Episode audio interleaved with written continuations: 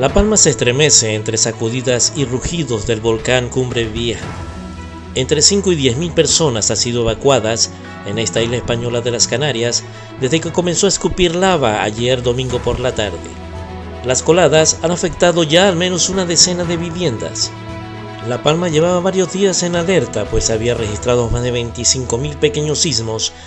Los expertos consideran que la erupción puede durar semanas e incluso meses, la última, de un volcán en la isla, tuvo lugar en 1971 y duró 24 días. ¿Y qué pasaría con el avance de la lava por la ladera del volcán que busca el mar?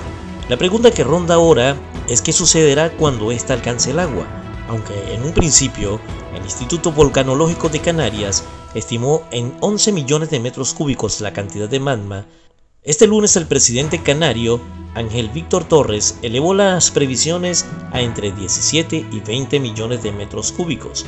De salir tal cantidad a la superficie, las consecuencias podrían ser catastróficas.